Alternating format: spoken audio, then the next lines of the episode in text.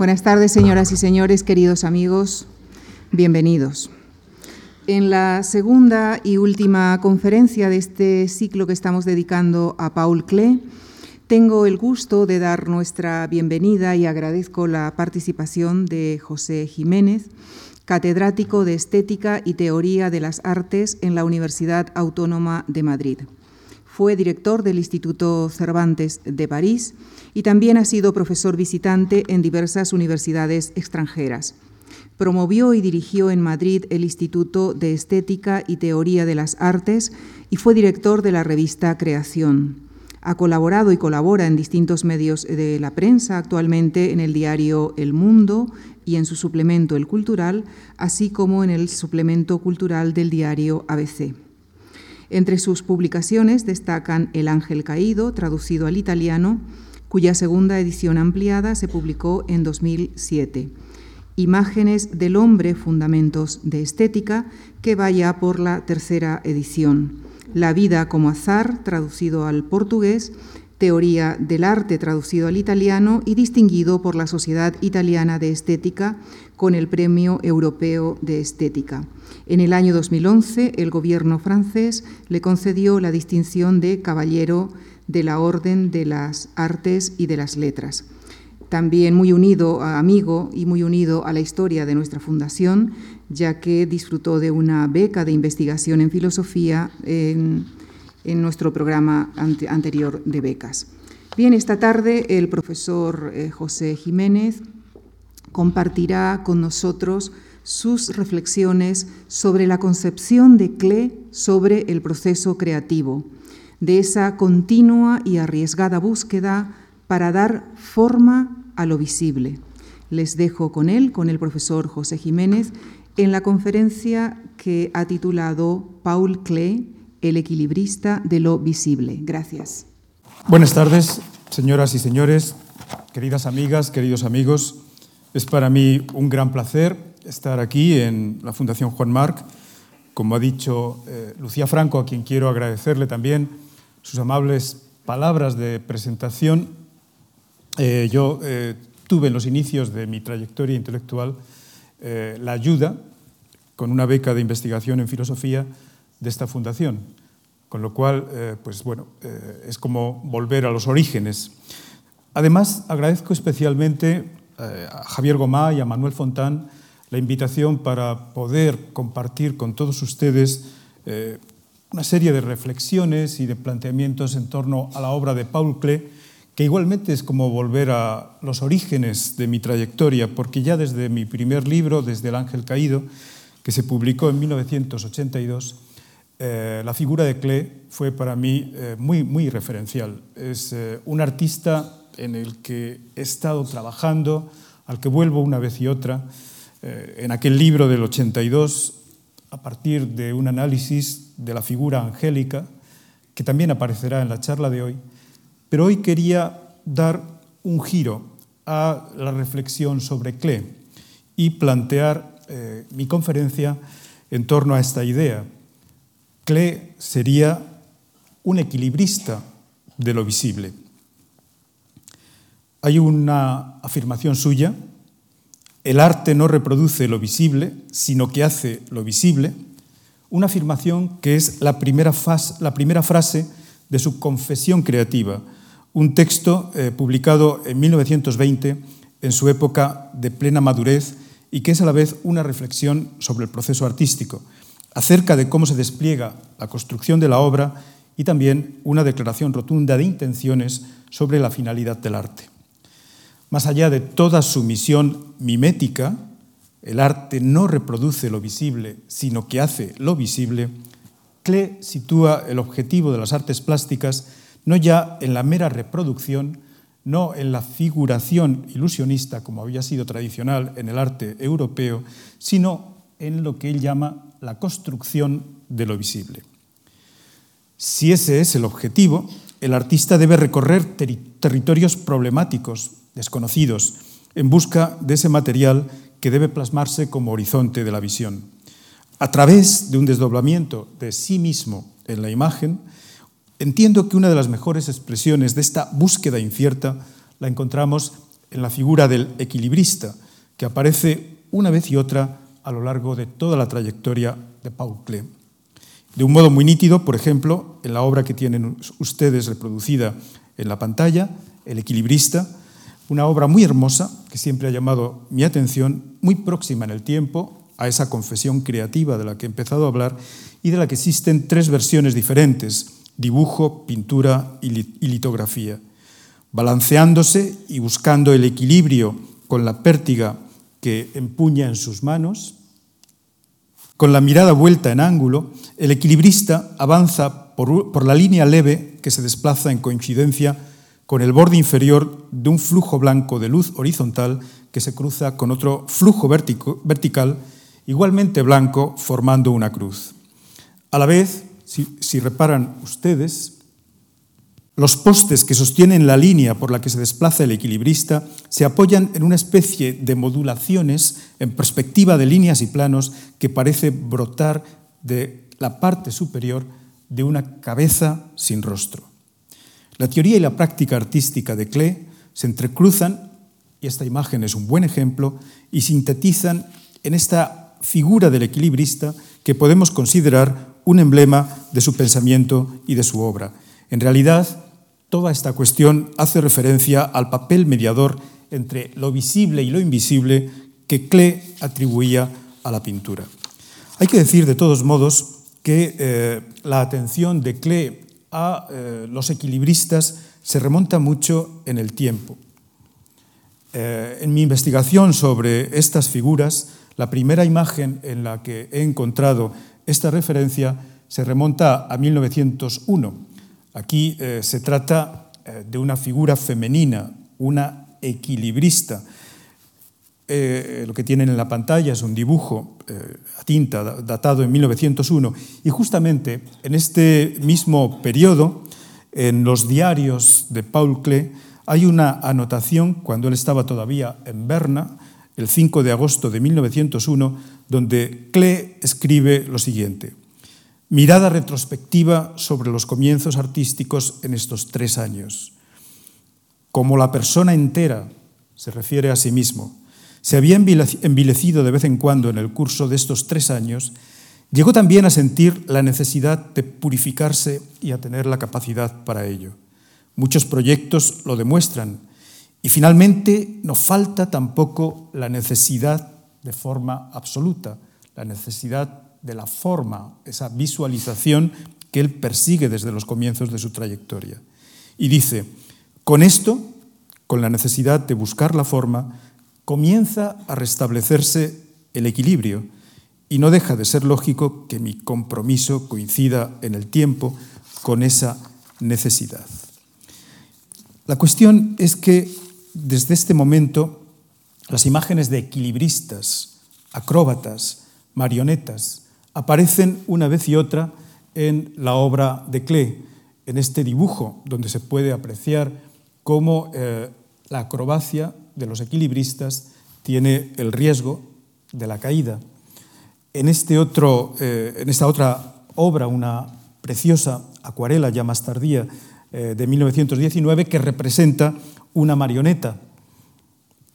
Y todo esto tiene mucho que ver con la búsqueda interior el ensimismamiento, que es como se titula este dibujo, del que luego también haría eh, una litografía Klee, en, los cuales eh, se muestra en qué medida eh, era un personaje de una intensísima vida interior. Tenía una gran formación también de carácter musical, era un magnífico violinista y a la vez yo creo que se puede caracterizar como eh, uno de los más intensos artistas poetas que se ha conocido en el siglo XX. el interés por, eh, por, las marionetas se, eh, se, llevó incluso a una serie de figuras de marionetas que realizó el mismo Klee para su hijo Félix.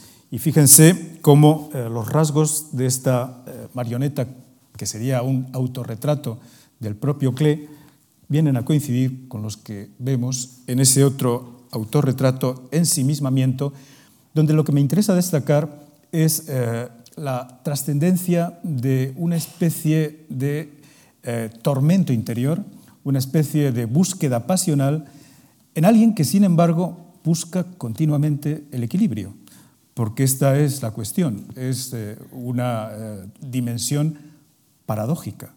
Alguien que busca la construcción, la forma absoluta, el equilibrio, la estabilidad, en el fondo era un gran pasional.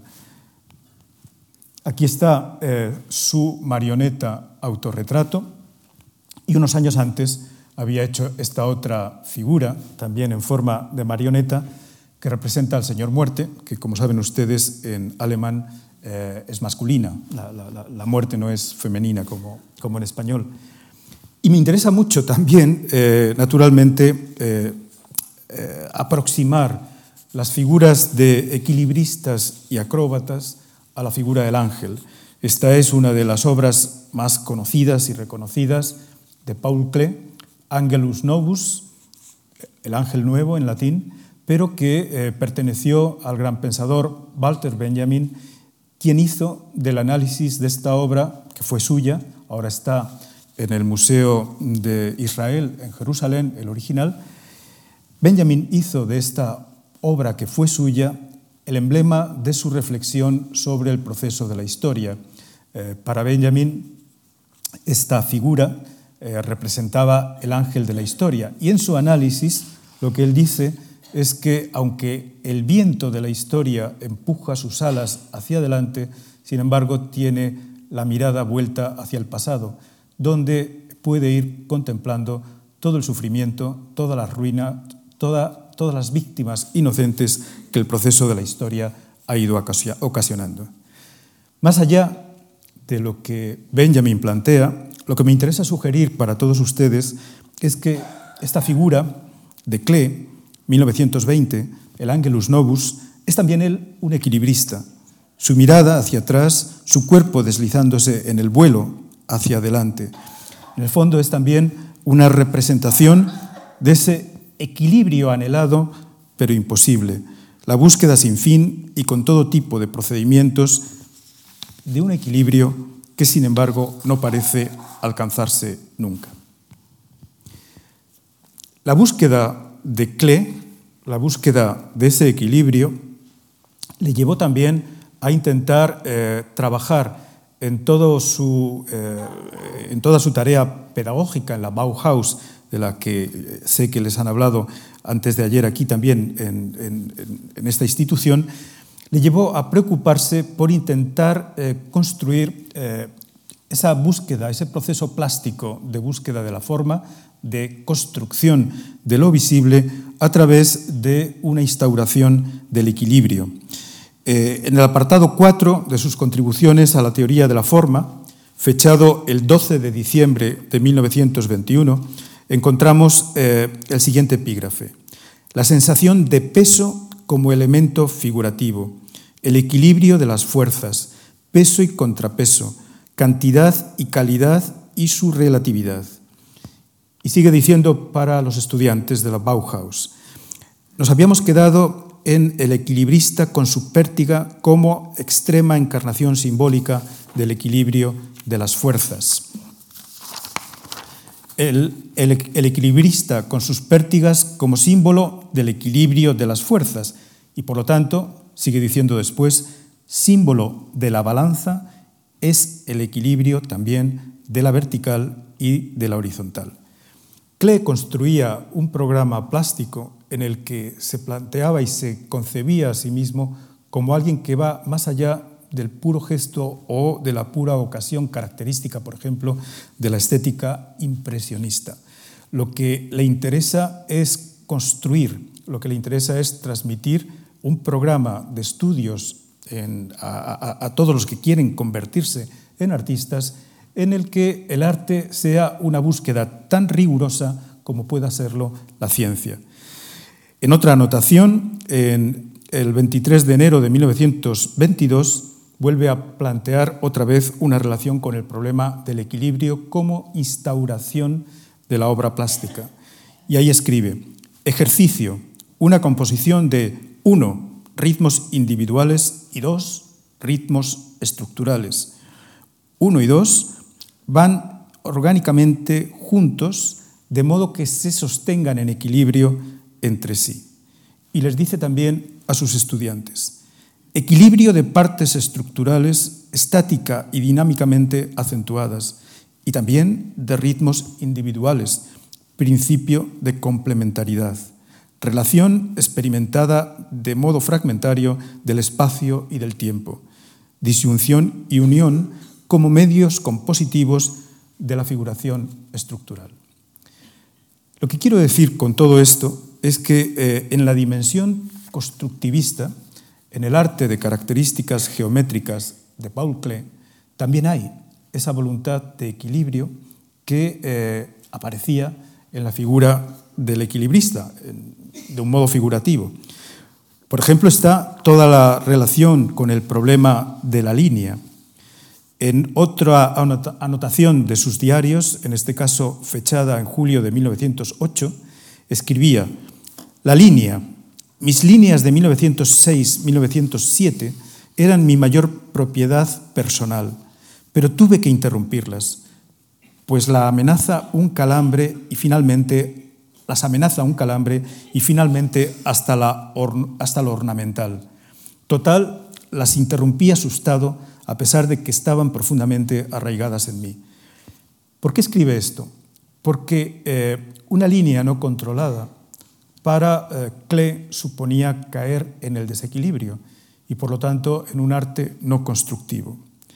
El hacer salir, escribe, no quería resultar bien y yo no las podía ver a mi alrededor, pues era tan difícil establecer de este modo la armonía, que es lo que busca, entre interior y exterior.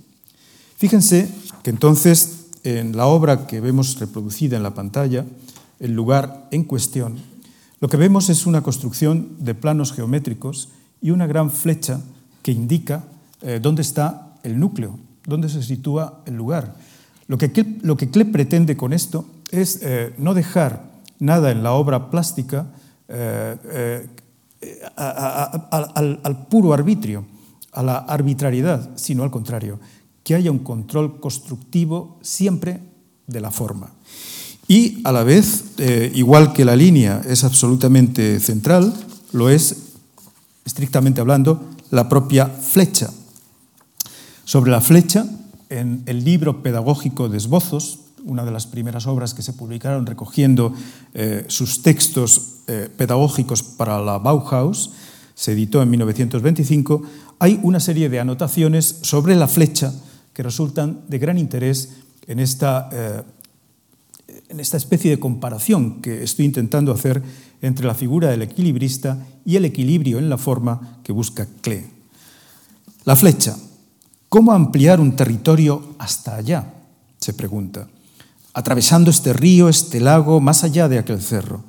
A partir de este pensamiento, la capacidad ideológica del hombre de recorrer a su capricho la tierra y lo ultraterrestre su capacidad física está en contra de sus deseos. De ahí la tragedia humana. De este problema constante entre la impotencia y la potencia nace la discrepancia de la existencia humana. El hombre es, pues, medio libre, medio prisionero. Dibuja un esquema con una flecha en diagonal, con eh, la expresión en alemán hasta allí, indicando que la, flecha quiere trascender, quiere ir más allá. Y escribe a continuación, mientras más lejano sea el viaje, se acentuará más la tragedia humana, ya que el deseo de convertirse en movimiento y alcanzar las metas deseadas se vuelve un imposible. Así, el pensamiento se convierte en papel de medium entre la Tierra y el mundo infinito. Fíjense, el pensamiento como medium entre la Tierra y el mundo infinito expresa esa voluntad de ir desde lo visible incluso hasta lo invisible.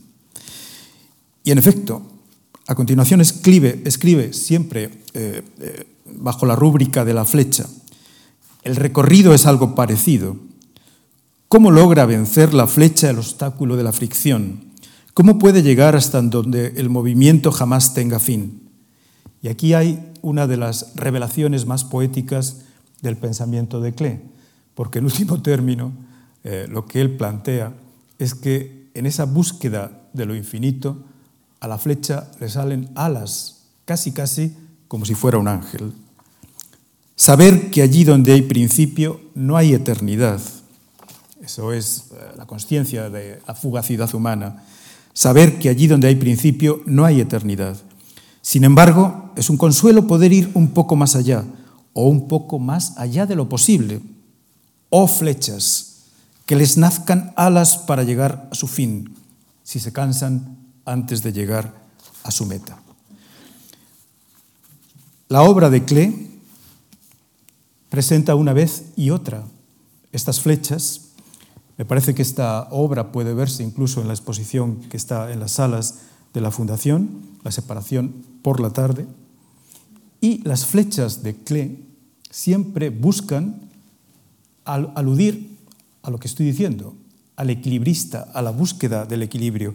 Una de las más hermosas, 1922, prácticamente del mismo momento eh, en que hace el equilibrista que antes hemos visto, es este equilibrio oscilante, donde los planos de color, las figuras geométricas, están atravesadas por flechas que marcan ritmos y direcciones. Pero lo que Klee dice es el equilibrio es oscilante. Aquí se expresa, eh, digamos, eh, el gran trasfondo idealista y romántico de su pensamiento. Eh, aunque se sabe limitado, él intenta buscar ese equilibrio que en último término se revela como un equilibrio inalcanzable. Hermosísimo es este, esta otra obra, también de 1923, donde eh, la figura es un número, pero un número desorientado, que está viviendo con esa máscara que aparece por arriba, también la percepción de la imposibilidad de alcanzar el equilibrio.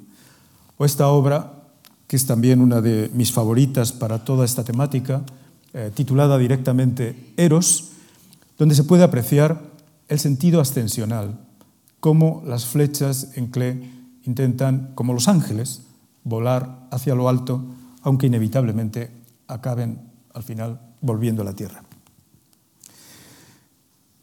Flechas también, en lo que es eh, el esquema, uno de los esquemas en eh, los escritos eh, de teoría pedagógica, donde el yo, a la izquierda, según miran ustedes, se contrapone al tú. En el, en, el, en, el, fondo de la, de la imagen, en la parte baja, está la tierra y en la parte superior el mundo. Mundo, tierra, tú y yo son los elementos que constituyen el cosmos desde el cual quiere partir Klee para ir incluso al ultracosmos, a lo ultraterreno. Y de nuevo volvemos otra vez a la figura con la que comenzábamos, el equilibrista de 1923. ¿Hay algún trasfondo de pensamiento eh, que nos explique por qué Klee le da eh, esta dimensión tan central a la figura del equilibrista. Bueno, aquí eh, la fuente, casi con toda certeza, es Friedrich Nietzsche. Nada menos que en una anotación de 1898, al comienzo de sus diarios, luego hay algunas otras más, eh, Paul Klee escribe, 1898, muchas paradojas. Nietzsche está en el aire, glorificación del sí mismo y de los instintos instinto sexual sin límites, nueva ética. Es decir, Nietzsche transmitía en la juventud de Klee una dimensión pasional de afirmación de la vida y el, intento de instaurar una nueva ética. Pero la figura del equilibrista se relaciona de un modo eh, muy especial, muy particular, con uno de los libros centrales de Nietzsche, que probablemente muchos de ustedes habrán leído, Así habló Zaratustra, que Nietzsche había escrito entre 1883 y 1885. Es decir, que estaba muy cercano en el tiempo eh, a lo que fue la juventud eh, de Klee. Eh, en un momento determinado, al comienzo del libro, cuando Zaratustra, el sabio, baja a las ciudades, eh, antes de llegar a la ciudad, se encuentra con una especie de ermitaño y hablando con él, cuando Zaratustra le dice que él ama a los hombres, en cambio el ermitaño eh, le dice que él los había amado, pero que ahora solo ama a Dios. Y en este momento es cuando Zaratustra dice la conocida frase, este hombre no se ha enterado de que Dios ha muerto. God is not. Pues bien, justo a continuación, y ya cuando eh, Zaratustra llega a la ciudad, a la primera ciudad, situada al, borde de los bosques, cito ahora ya eh, literalmente el texto de Nietzsche, encontró reunida en el mercado una gran muchedumbre, pues estaba prometida la exhibición de un equilibrista. Eh, la palabra alemana es Seiltänzer, la misma que hay que traducir como equilibrista, pero en las traducciones al español de Nietzsche, esta palabra Seiltänzer se traduce habitualmente como volatinero. En realidad, eh, un equilibrista que anda por los aires es propiamente también en español, en castellano, un volatinero. Pero bueno, a mí me interesa más utilizar el término genérico de equilibrista para eh, plantear eh, lo, que, lo que estamos persiguiendo. Zaratustra hace un discurso a la gente reunida que lo que quería era ver al equilibrista y cuando eh, ha hecho ya uno de sus parlamentos, uno del pueblo grita, ya hemos oído hablar bastante, ahora veamos al volatinero, veamos al equilibrista. Y todo el pueblo se rió de Zaratustra. Y el, y el equilibrista, que creyó que aquello se había dicho por él, se puso entonces a trabajar. Y en ese momento, y esta es la parte central de lo que quiero decir, en ese momento Zaratustra contempló al pueblo y se maravilló y habló de esta forma. El hombre es una cuerda tendida entre el animal y el superhombre, el Übermensch de Nietzsche. Pero fíjense, una cuerda tendida entre el animal y el superhombre, una cuerda sobre el abismo. Un peligroso pasar al otro lado, un peligroso caminar, un peligroso mirar atrás, un peligroso estremecerse y pararse. La grandeza del hombre está en ser un puente y no una meta. Lo que en el hombre se puede amar es que es un tránsito y un, y un ocaso. Zaratustra trae el mensaje del ultrahombre, el que está más allá de los seres humanos que somos nosotros. Y sigue diciendo Zaratustra, yo amo a quienes no saben vivir de otro modo que hundiéndose en su ocaso pues ellos son los que pasan al otro lado. Yo amo a los grandes despreciadores, pues ellos son los grandes veneradores. Y fíjense lo, que dice a continuación. Y flechas del anhelo hacia la otra orilla. Y flechas del anhelo hacia la otra orilla. Yo amo a quienes, para hundirse en su ocaso y sacrificarse, no buscan una razón detrás de las estrellas, sino que se sacrifican a la tierra para que ésta llegue alguna vez a ser del Übermensch, del superhombre. Yo amo a quien vive para conocer y quiere conocer para que alguna vez viva el superhombre y quiere así su propio ocaso. Yo amo a quien trabaja e inventa para construirle la casa al superhombre y prepara para él la tierra, el animal y la planta, pues quiere así su propio ocaso.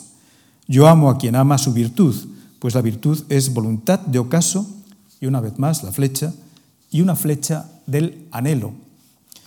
Es eh, muy difícil no pensar en el Zaratustra de Nietzsche cuando se ve esta obra que intenta ser una construcción geométrica del equilibrio y del ritmo, pero que está absolutamente caracterizada por lo que sería una flecha del anhelo, una flecha del deseo, que otra cosa puede representar el erotismo, eros. La narración de Zaratustra en su visita a la primera ciudad continúa y en un determinado momento el equilibrista que está actuando ve que su rival, otro equilibrista que había, lo está venciendo. Entonces escribe Nietzsche, el equilibrista perdió la cabeza y el equilibrio. Arrojó su balancín, y más rápido que éste se precipitó hacia abajo como un remolino de brazos y de piernas. El mercado y el pueblo parecían el mar cuando la tempestad avanza. Todos huyeron apartándose y atropellándose, sobre todo allí donde el cuerpo tenía que estrellarse. Es decir, el equilibrista cayó. Zaratustra, en cambio, permaneció inmóvil y justo a su lado cayó el cuerpo maltrecho y quebrantado, pero no muerto todavía. Al poco tiempo el destrozado recobró la conciencia y vio a Zaratustra arrodillarse junto a él. ¿Qué haces aquí? dijo por fin. Desde hace mucho sabía yo que el diablo me echaría la zancadilla. Ahora me arrastra al infierno. ¿Quieres tú impedírmelo? Zaratustra le, contesta, le dice ciertas cosas, pero lo que más me interesa es cuando le dice, no hables así, tú has hecho del peligro tu profesión, en ello no hay nada despreciable, ahora pereces a causa de tu profesión, por ello voy a enterrarte con mis propias manos. Cuando Zaratustra hubo dicho esto, el moribundo ya no respondió, pero movió la mano como si buscase la mano de Zaratustra para darle las gracias. Es decir, lo que intento sugerir es que en el trasfondo de la utilización por parte de Paul Klee de esta figura del equilibrista está esta experiencia de un saltar en el vacío, de un aceptar voluntariamente el peligro para ir más allá. En el caso de Klee, ese ir más allá supone intentar dar forma a lo visible e incluso, aunque la empresa está irremediablemente sometida al fracaso, incluso intentar llegar, aunque no podamos, a lo invisible.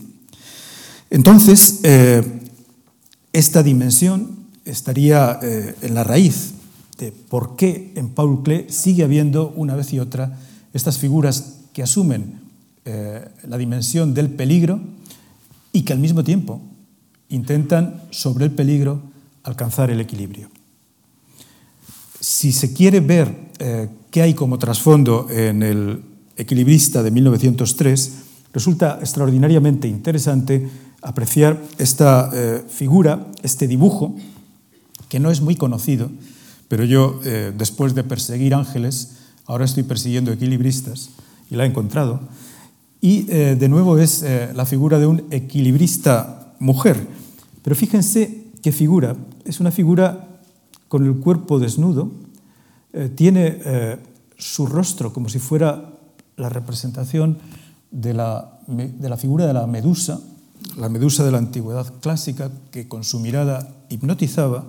Y luego otra particularidad a destacar también es cómo su cuerpo forma una especie de rostro, como si su interior, eh, el interior de su cuerpo, encerrara eh, un personaje eh, casi casi monstruoso. sus senos y la parte inferior del tronco forman esa figura que se puede apreciar. Y a la vez, fíjense, es muy interesante también comprobar cómo hay una especie de jardín con ojos y eh, animales, aves absolutamente extrañas. Y sobre ella eh, se realiza eh, el equilibrio. Pero, ¿por qué es interesante esta figura? Bueno, pues una vez más, no solamente por las características, digamos, morbosas y deformes que la figura tiene en el dibujo de Klee, sino porque el equilibrio es un equilibrio que se hace sobre el pantano. Por lo tanto, eh, la caída es una caída que puede llevar a eh, la muerte. En el fondo es lo que, de algún modo, se sugiere también en la figura del equilibrista eh, de dos años después. Y otro equilibrista más, una obra que está en estos momentos en el MoMA, en el Museo de Arte Moderno de Nueva York, el retrato de un equilibrista, y en sí misma, en sí mismo, fíjense que este retrato es un retrato, es un retrato construido con líneas. Y fíjense lo que antes decíamos, en, los, eh, los, escritos pedagógicos decía eh, Klee que el equilibrio se construía con la vertical y la horizontal, y que con ello se formaba una balanza. Además, eh, las dos esferas que hacen el papel de ojos y la boca son figuras geométricas que responden perfectamente a eh, el ideal constructivo, el ideal de una, de una pintura no impresionista que Klee perseguía. Y con ese ideal de una pintura constructivista, geométrica, que intenta eh, hacerse teóricamente muy fundamentada sobre la búsqueda del equilibrio, sin embargo, una vez más, este equilibrista es como un rostro flotando en el vacío que eh, tiene en, su, eh, en, el fondo de la pintura la tabla a partir de la cual se deslizaría. Decía Paul Klee en un momento que el dibujo es una línea que sale a pasear. Bueno, aquí es como si la línea hubiera sido utilizada para eh, representar eh, ese anhelo, esa, búsqueda continua de un equilibrio que no llega a alcanzarse. De un modo tan nítido como en esta obra, no creo ya que, que quepa ninguna duda hasta qué punto este era el problema central de toda la trayectoria de Klee. Eh, intentar, eh, digamos, controlar su pasionalidad, sus, sus, pulsiones, sus instintos en búsqueda de ese equilibrio. Y aquí encontramos una balanza, pero una balanza otra vez con eh, un desplazamiento de una figura geométrica. Ya no, ya no se necesita la figura del equilibrista, no se, no se necesita un arte figurativo, porque ahora eh, el proceso de búsqueda del equilibrio se desplaza simplemente a la tarea constructiva con los planos, las líneas y, eh, y, todo el ritmo que él consigue alcanzar. Pero fíjense, el título, Pesando con riesgo.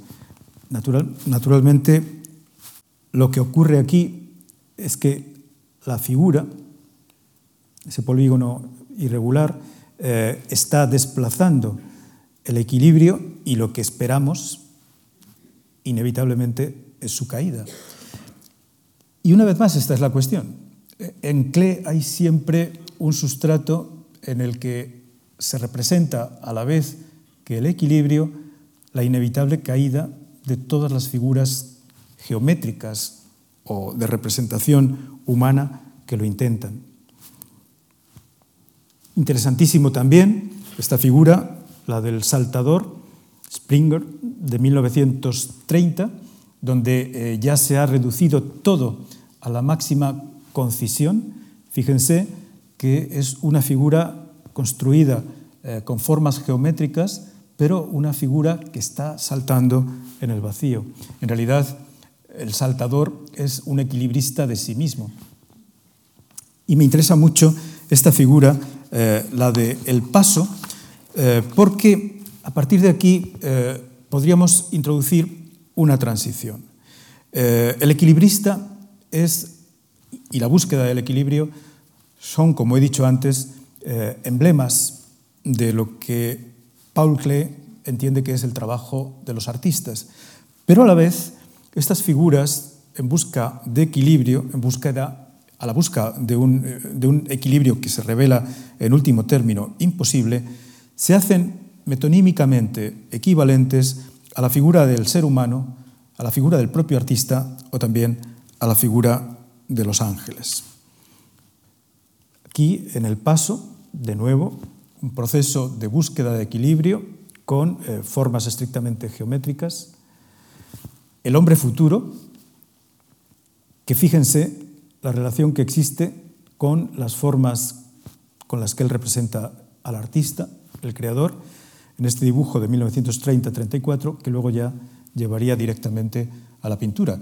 El creador es como un personaje volátil, eh, tiene casi, casi eh, el ritmo en el movimiento de sus manos de un pájaro o de alguien que está eh, desplazándose en el vacío la figura del creador o la representación de este hombre futuro, que es casi casi una figura fantasmática, están muy cerca de las representaciones de ángeles que pueblan todo el universo de Paul Klee, desde 1920, en ese Angelus Novus que hemos visto, pero ya muchísimo más intensas en los últimos años de su vida. 1939, es el momento en el que Klee ha experimentado ya todo tipo de experiencias durísimas. le han expulsado de la Alemania nazi. sus obras han sido incluidas por los nazis entre lo que se llamó el arte degenerado y a partir de un momento eh, entra en un proceso de enfermedad que acabaría llevándole a la muerte. Entonces, en ese proceso, las figuras de el hombre que vendrá, el hombre futuro para mí, que hemos visto hace un momento, es una transposición a la pintura de la temática nietzscheana del Übermensch, que no hay que interpretar nunca eh, en un sentido eh, racista, como luego después lo utilizaron los nazis. Eh, lo que Nietzsche buscaba era lo que él llamaba la transmutación de todos los valores y, por lo tanto, un tipo de humanidad que fuera más allá de la humanidad, pero precisamente en aquello que leía Paul Klee, en la formación de una nueva ética. Pues esta figura del hombre futuro es en realidad una figura muy próxima en la representación a esta otra eh, aparición fantasmática que es el ángel dudoso, Angelus Dubiosus, de 1939, un momento en el que ya eh, Klee comprende que su final se acerca y que la muerte se aproxima. ¿De dónde viene la conexión de eh, estas figuras, el ser humano, el equilibrista, el artista, el hombre del futuro y los ángeles? ¿Qué papel juegan los ángeles? Bueno, yo creo que aquí eh, eh, la dimensión central para comprender esta conversación interior entre todas estas figuras de la representación de Klee, la dimensión central es la influencia que tiene el gran poeta Rainer Maria Rilke sobre, sobre Klee. hay una anotación en los diarios de 1915 eh, que expresa cómo eh, Klee tuvo una relación personal eh, que acabó siendo bastante intensa con Rilke. escribe, el doctor Hermann Probst posee algunas acuarelas mías y parece estimarlas mucho. Por sugerencia suya, 1915, le envié a Rilke un pequeño lote de acuarelas y me las devolvió personalmente. Su visita me produjo una gran alegría. Lo acompañó una pintoresca pintora, algo coja. Esta frase lo acompañó una pintoresca pintora, algo coja. Eh, para quien haya leído, o, si ustedes tienen la curiosidad, yo recomiendo que lo hagan, eh, de leer los diarios de Klee, lo que se demuestra es que era un hombre extraordinariamente apasionado, con una carga de ironía, eh, con una carga de cuestionamiento en todo lo que escribía y en todo lo que hacía, extraordinariamente intensa. Entonces, completamente lejos de lo que sería una figura estable o de equilibrio, que sin embargo, paradójicamente, es lo que busca una vez y otra. Sigue diciendo en torno a su relación con Rilke lo siguiente. A continuación leí partes del libro de las imágenes y de los cuadernos de Malte Lauritz Brigge. Su sensibilidad, la de Rilke, me es muy afín, solo que yo avanzo más hacia el centro, mientras él se mueve más bien debajo de la piel. Y dice, todavía es impresionista y en ese campo yo ya nada más tengo recuerdos.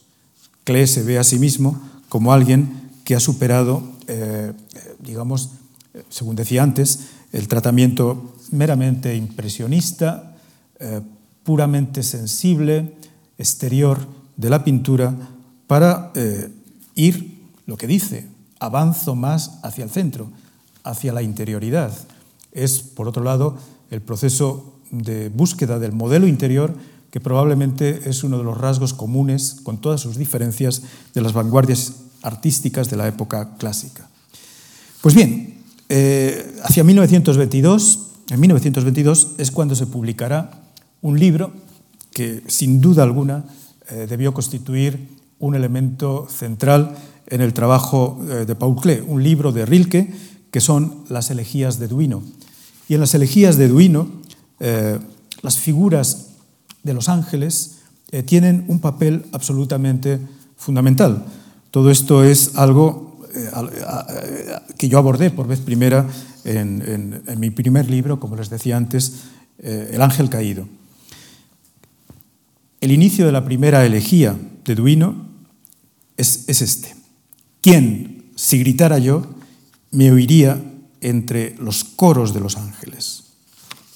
Lo que Rilke plantea con sus elegías es eh, una recuperación laica de la figura del ángel en ruptura con el cristianismo. El ángel es un enviado y, curiosamente, eh, no aparece prácticamente en el Antiguo Testamento. Será solo en el, en el, Nuevo Testamento cuando haga su aparición, pero incluso como, una como un desdoblamiento de la voz divina, como una forma de transmitir eh, un mensaje de comunicación entre Dios y los hombres. Será todo el proceso posterior de la cultura cristiana eh, y, con, préstamos en lo que es la representación sensible que vienen de los toros alados eh, de Mesopotamia, de donde probablemente provienen las alas que luego acaban teniendo nuestros ángeles, cómo eh, los ángeles acabarán teniendo eh, eh, la gran importancia que han tenido en nuestra cultura, en la religión y también en, la en las representaciones artísticas. Pero ¿por qué la ruptura con el cristianismo? Lo que Rilke pretende en sus elegías de Duino es una nueva articulación simbólica del, del cosmos, pero una articulación básicamente terrenal, que coincide al pie de la letra con lo que es el pensamiento de Paul Klee. Se busca el más allá, pero entendiendo que estrictamente hablando somos seres terrenales y por lo tanto no hay la posibilidad de un escape con trampa para subir al cielo. Alejándose del cristianismo, cada vez con más pasión, escribe el propio Rilke, él persigue introducir lo visible, lo visto y tocado aquí, en una órbita más amplia, en lo invisible.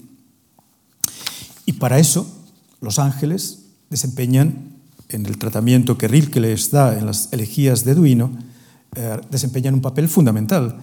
Los ángeles, que ya habitan lo invisible, serían incapaces de percibir la unidad entre tierra y cielo, entre vida y muerte, como diferencia, incapaces, porque transitan entre aquí y allí. Escribe en la primera elegía también Rilke, los ángeles, se dice, no sabrían a menudo si andan entre vivos o muertos. Según Rilke, solo nosotros, los seres humanos, vemos muerte, a diferencia de lo que sucede con el animal, que no tiene esa percepción. Camina por lo eterno, no porque el animal no muera, sino porque no ve la muerte. Por tanto, en lugar de muerte, nuestra visión, se plantea Rilke, debería encaminarse hacia lo abierto, hacia el espacio en el que se borra la diferencia entre vida y muerte. Y esto sucede también en el caso de los niños. Mientras la criatura contempla a los niños, contemplan lo abierto, con plenos ojos, poco a poco al niño le torcemos la visión obligándole a invertir la mirada. Y de este modo, dice Rilke en la octava elegía, nuestros ojos están vueltos del revés, rodeando la salida abierta, colocados como trampas. Y es que los vivos cometen todos el error de distinguir demasiado fuerte, de separar la vida de la muerte, y sólo cuando el ángel actúa más allá de nosotros, Fíjense, cuando levanta las marionetas, literal en Rilke, que naturalmente se puede transponer a lo que vemos, lo que hemos visto en Paul Klee, solo cuando el ángel actúa más allá de nosotros, cuando levanta las marionetas, se opera la transformación completa en los seres humanos. Y en la cuarta elegía escribe, ángel y muñeco. Es decir, el ángel es una contrafigura de la marioneta Ángel y muñeco, por fin hay función. Entonces se reúne lo que nosotros constantemente dividimos al estar ahí. Superada, por tanto, en Rilke, gracias al ángel, la torcedura de nuestra visión, reconducida hacia lo abierto, encontraríamos en la poesía de Rilke la unidad en el héroe, en los amantes en ese eros representado por flechas que tienden a encontrarse, o también en los muertos jóvenes.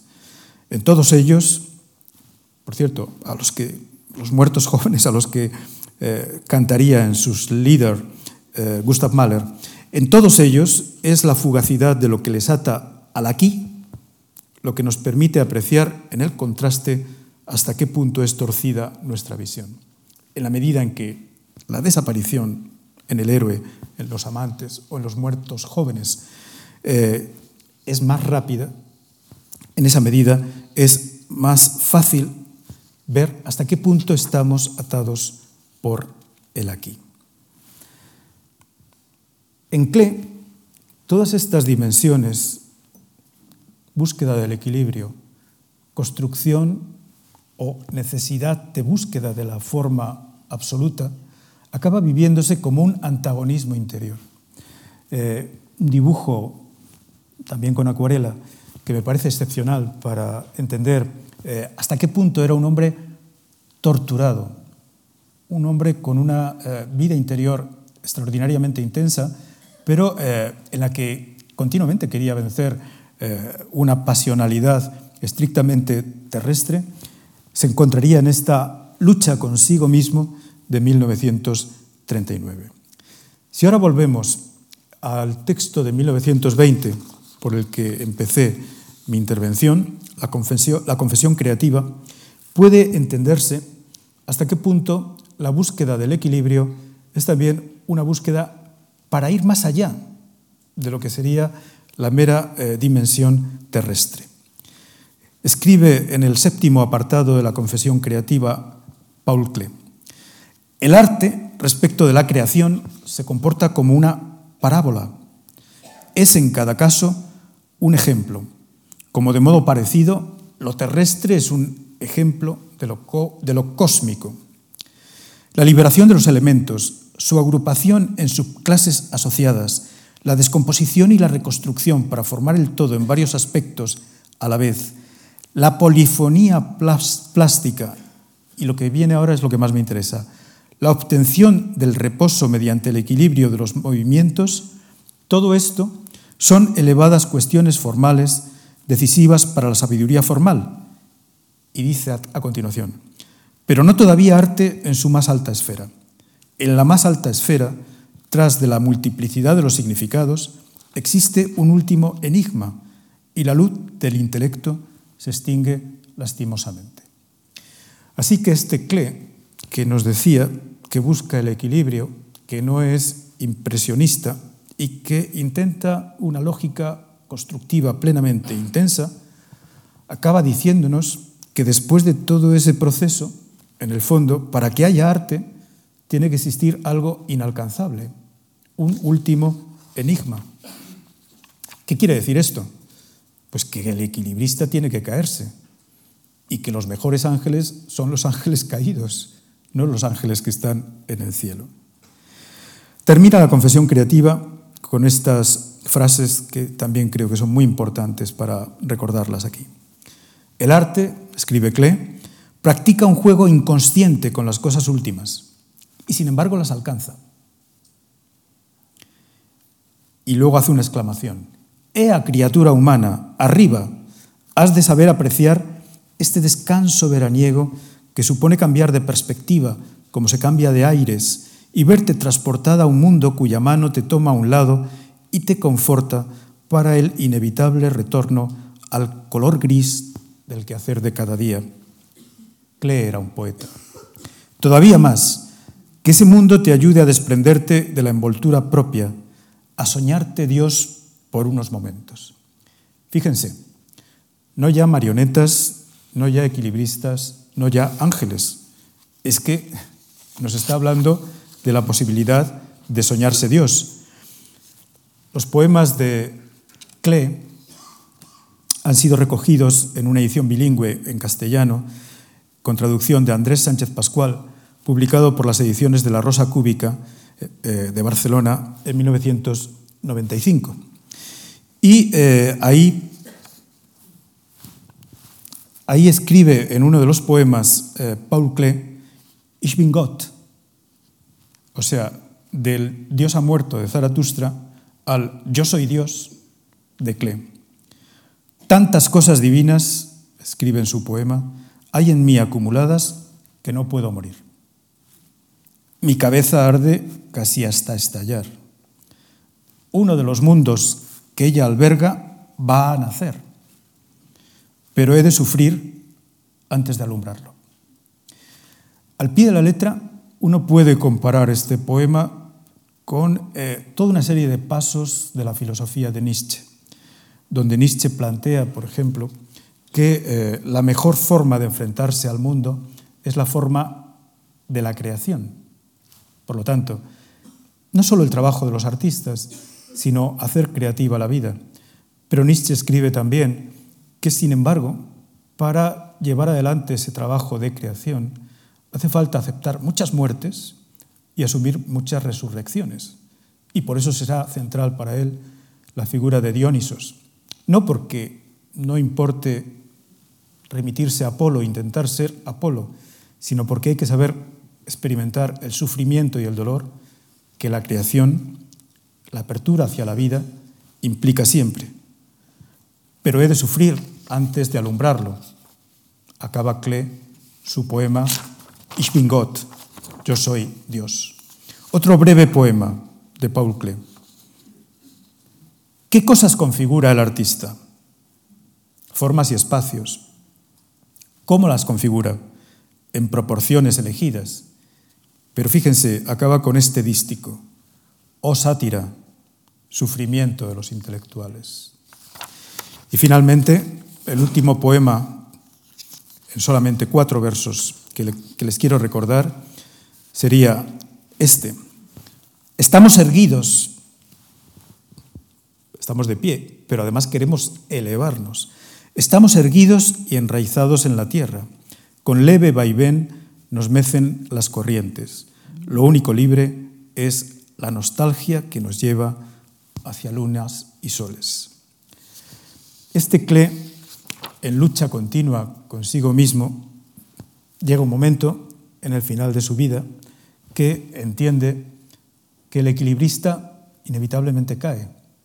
La gran diferencia con el equilibrista de 1923 que encontramos en esta obra extraordinaria que está en el Centrum Paul Klee de Berna, Petulancia, es que aquí vemos las figuras caídas de los equilibristas, dos caídos en los laterales y alguien con esa boca eh, abierta y la lengua eh, saliendo hacia afuera, que está cayéndose en ese momento. Es la representación de que aunque se ha intentado, el último término, el equilibrio ha sido imposible. Y por eso hay petulancia. He querido obtener el equilibrio, pero voy a ser incapaz de no caer. Los ángeles que acompañaban a las figuras, a los muñecos, a las marionetas, se concretan en esta última imagen, sin título, pero el ángel de la muerte, ya probablemente una pintura del, año de la propia muerte de Paul Klee, donde hay un desdoblamiento de sí mismo en el espejo. Eh, fíjense que eh, aquí no hay alas, no hay elevación, es la figura postrada del ángel que está esperando ya la muerte inevitable. Es decir, es la figura de un hombre que se siente angélico, que querría elevarse hasta el cielo, pero que eh, pacientemente ha comprendido ya que el equilibrio reside en la imposibilidad de ir más allá. Interesantísimo es también esta figura del tamborilero, el que toca el timbal, de 1940, donde eh, la figura humana estaría completamente fragmentada, pero donde se está con el sonido llamando la atención sobre lo que está por venir. Y lo que está por venir yo creo que lo representa mejor que nada esta obra final, Remar desesperado, es como eh, cruzar el Hades, cruzar el río de la muerte. La figura del navegante es también aquí, la figura de un equilibrista que sabe que está zozobrando. En definitiva, es el tránsito hacia el más allá, pero el tránsito hacia el más allá que supone el final de la vida terrestre. En definitiva, y con esto acabo, sometido a la presión de fuerzas opuestas, el artista, Klee, actúa como un equilibrista, muñeco, marioneta, ángel, balanceándose sobre una cuerda tendida en el vacío, persiguiendo un equilibrio siempre difícil de alcanzar. Entre la estabilidad deseada y el reconocimiento de la petulancia por haber pretendido ir más allá de, lo que la fragilidad humana es capaz de alcanzar, Paul Klee acude, como hemos visto a lo largo de toda su trayectoria, a esa figura y a sus variantes, la del equilibrista, como expresión de una búsqueda de resultados completamente inseguros. Pero aquí estamos todos, frágiles y quebradizos seres humanos, en este mundo azaroso, en esta tierra, suspendidos sobre el vacío, intentando llegar incluso por encima de nuestras fuerzas con el apoyo de las ocasionales pértigas de todo tipo que encontramos en nuestro camino. Intentando ir más allá, intentando ver, conocer, sentir, intentando dar forma a lo visible, pretendiendo incluso, como Paul Klee pretendía y como también Rilke en su poesía, hacer visible lo invisible. Petulancia que anticipa la inevitable caída. Muchas gracias.